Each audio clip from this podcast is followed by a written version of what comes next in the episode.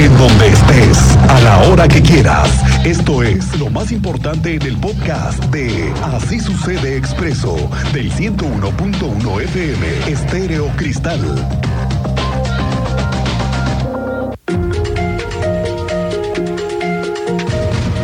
Mm, A ver cómo les ha ido a los usuarios del transporte público esta mañana, porque aquí le va lo último que sabemos. Resulta que en 5 de febrero están muy nerviosos porque les han pedido a los constructores de las estaciones de Crobús que deben estar listas, incluso antes del 30 de septiembre, cuando se viene el segundo informe del gobernador Mauricio Curi. Y por eso las visitas permanentes de funcionarios, de auditores, de ingenieros, que están supervisando la obra, todos los detalles, todos los días. Ahora, se viene un cambio en las paradas de camión que son obviamente provisionales, pues porque le falta mucho para que veamos a las que ya se están construyendo, pero que avisen, porque hoy se ha generado una verdadera confusión con las rutas. Tú tienes el pulso de esto, Alejandro Payán, buenas tardes.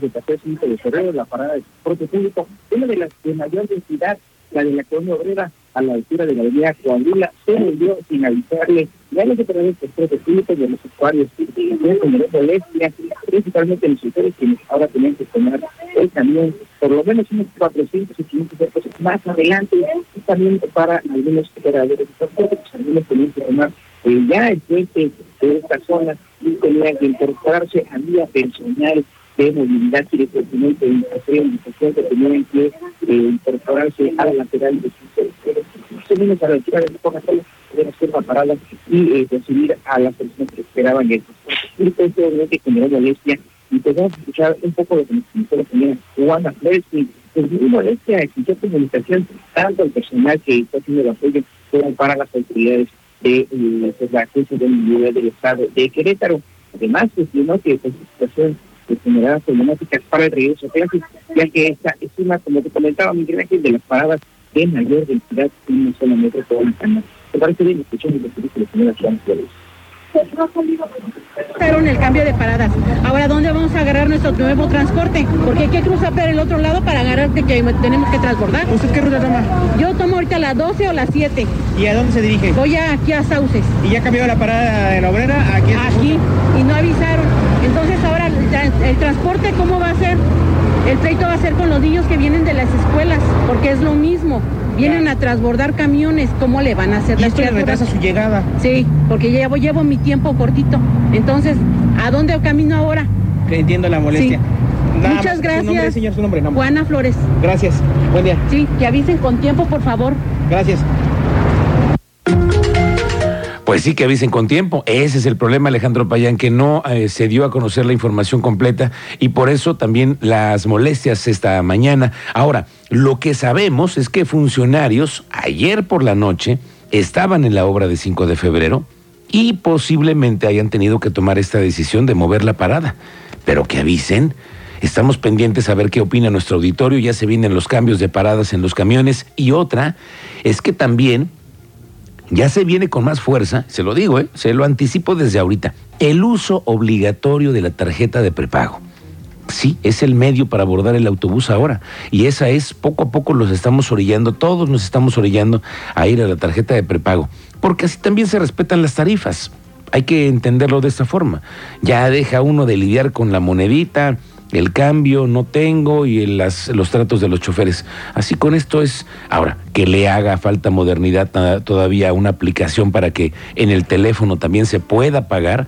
No sé cuántos años le falte a la agencia de movilidad para poder intentar hacer eso, pero sí se necesita, sí quieren todos migrar al tema de eh, el uso digital del uso del transporte público, necesitamos también más herramientas y más cajeros y más lugares en donde se puedan hacer las recargas. Esa es una constante queja del auditorio y ojalá que se resuelva. Por lo pronto, la obra de 5 de febrero se reporta con avances superiores al 65%.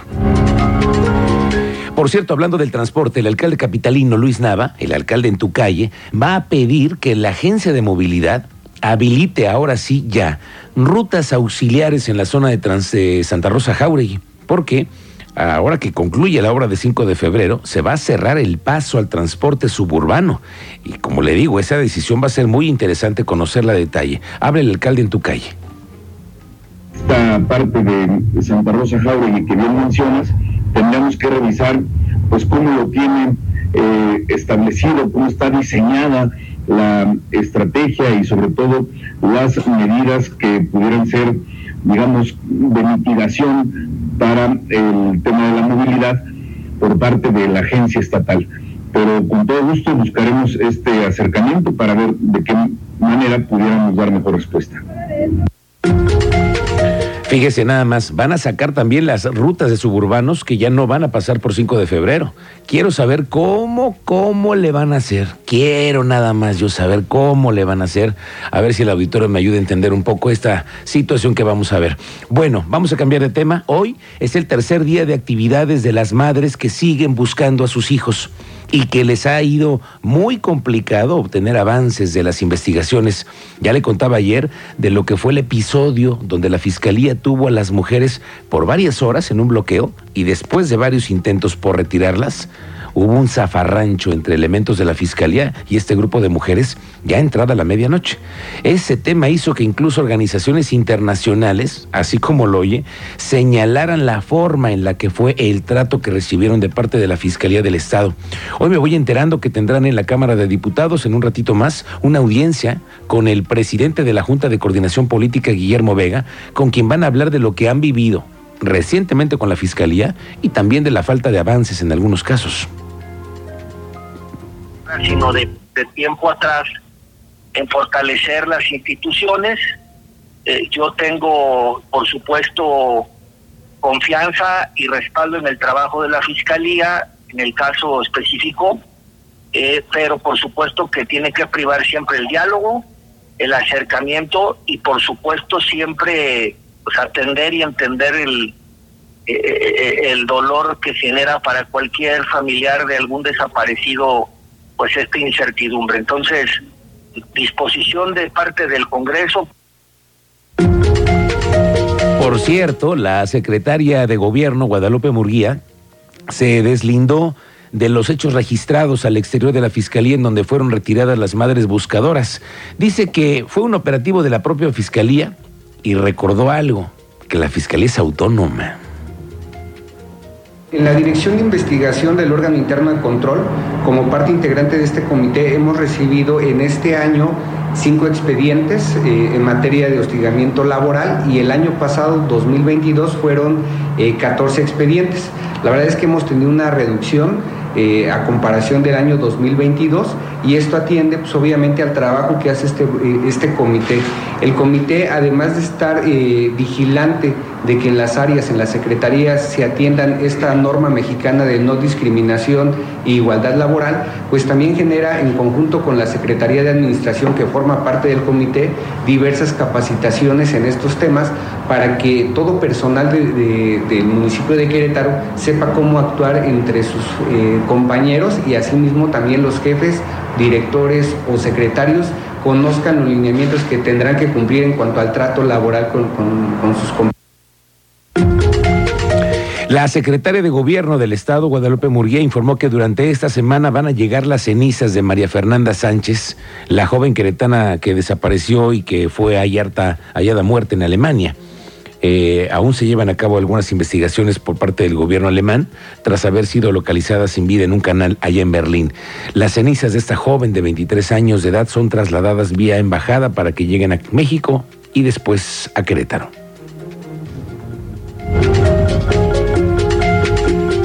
Los papás están, ya van a regresar y sí le están pidiendo apoyo al gobierno del estado para mm, un transporte de avión. Son obviamente dos los que requieren. Para un transporte de avión ellos pueden hacerse cargo de, del costo del otro.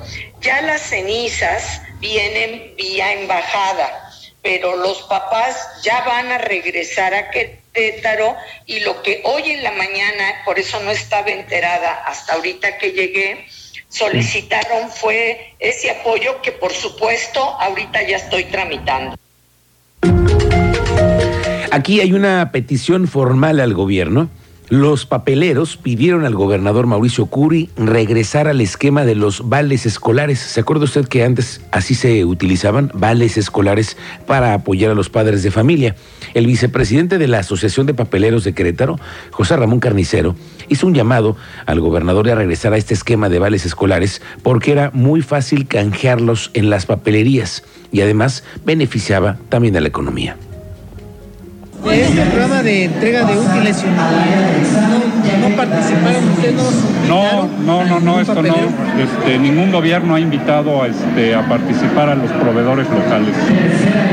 ¿Qué es lo que están pidiendo? Que se regrese al esquema Al esquema de vales para que, para, que, para que puedan participar las 1.500 papelerías del Estado.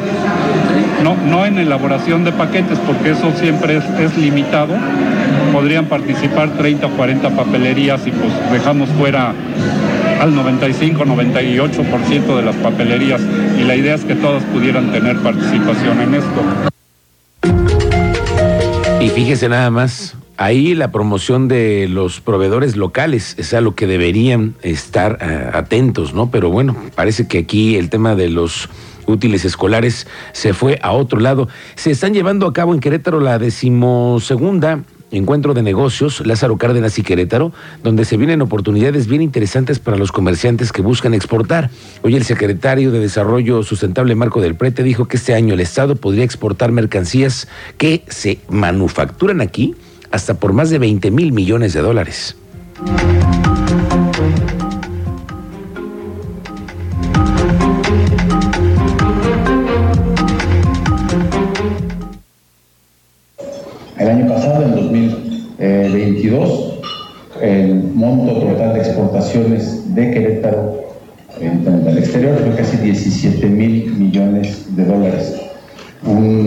Un casi 20% más, 17% más comparado al año 2021. Y hoy, al primer trimestre de 2023, ya llevamos casi 5 mil millones de dólares de, de exportación, 4.900 millones. Y como dicen los que saben, si las cosas se mantienen ceteris paribus o en, en, igual condiciones, pues estaremos casi llegando a 20 mil millones de dólares de productos exportados. ¿Qué exportamos? Principalmente maquinaria, equipo, autopartes, exportamos eh, productos químicos y muchos de ellos necesitan, necesitan de una instalación eficiente. Vamos contigo, Teniente Mérida, vamos al parte de novedades, un avance, por favor, buenas tardes. Muy buena tarde, Miguel Ángel. Buena tarde a nuestra audiencia. Les pongo al tanto de lo ocurrido el día de ayer en San Juan del Río, donde elementos de la Policía de Investigación detuvieron a dos sujetos con armas de fuego, pero una de estas un cuerno de chivo y el otro un R-15. Esto se dio después de una persecución. Los elementos de investigación atendían el reporte ciudadano de hombres armados circulando por el municipio. Al marcarles el alto, estos evadieron las indicaciones policiales y comenzaron a realizar las agresiones contra los elementos de investigación. En una de las maniobras realizadas por el conductor del vehículo donde viajaban los agresores, perdió el control de la unidad provocando su volcadura. Dos de los ocupantes fueron trasladados para su atención médica a un hospital en calidad de detenidos. Bueno, en continuación con estos actos de investigación, el resultado de estas operaciones policiales ahí en San Juan del Río arrojó 14 personas detenidas, nueve armas de fuego, 11 de estas personas que fueron aseguradas fueron durante los actos de investigación de cateo que se realizaron derivado de estos hechos que te estoy mencionando.